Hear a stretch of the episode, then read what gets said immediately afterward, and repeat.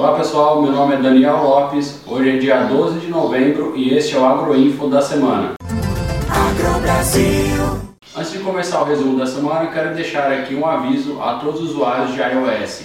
É, já tem uma atualização disponível na loja, trazendo inovações para o aplicativo com gráficos, relatórios diferenciados de suas negociações então, se você ainda não atualizou, corre lá na loja e atualiza o aplicativo. Para o usuário de Android, essa versão chegará em breve. A semana foi marcada por novas máximas de preços no, na Rua do Boi Gordo, é, principalmente para os estados de São Paulo, MS, MT e Goiás. Vamos conferir como foi. No estado de São Paulo, tivemos registros de negócio de 280 a 305 reais em uma escala média de 4 dias. No MS, os preços foram de 270 a 309 reais em uma escala média para 5 dias. No MT, de 270 a 290 reais em uma escala média de 5 dias. Em Goiás, de 260 a 300 reais em uma escala média para 4 dias. E em Minas, os preços foram de 280 a 307 reais em uma escala média para 5 dias. Já no mercado futuro, o vencimento para novembro está sendo cotado a 307 reais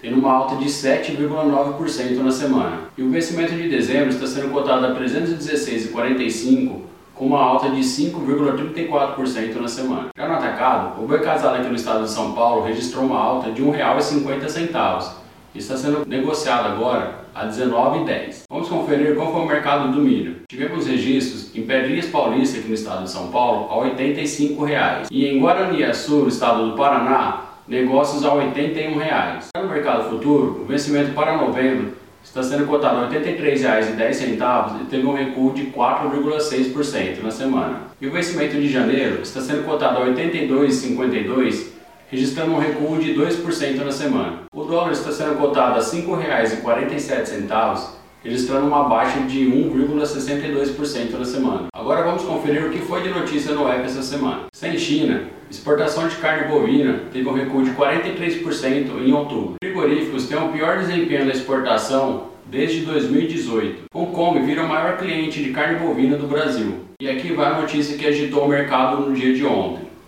A Fiocruz investigava dois casos de suspeita de vaca louca no Rio de Janeiro. Notícia essa desmentida via nota oficial, tanto pela Fiocruz quanto pelo MAP. Esse foi o Agroinfo da semana. Se você gostou e quer saber mais, baixe nosso app. Ele está disponível nas duas plataformas, tanto iOS quanto Android e também agora no computador. E lembre-se, a informação é um direito de todos e juntos somos mais fortes. Negociou, registrou.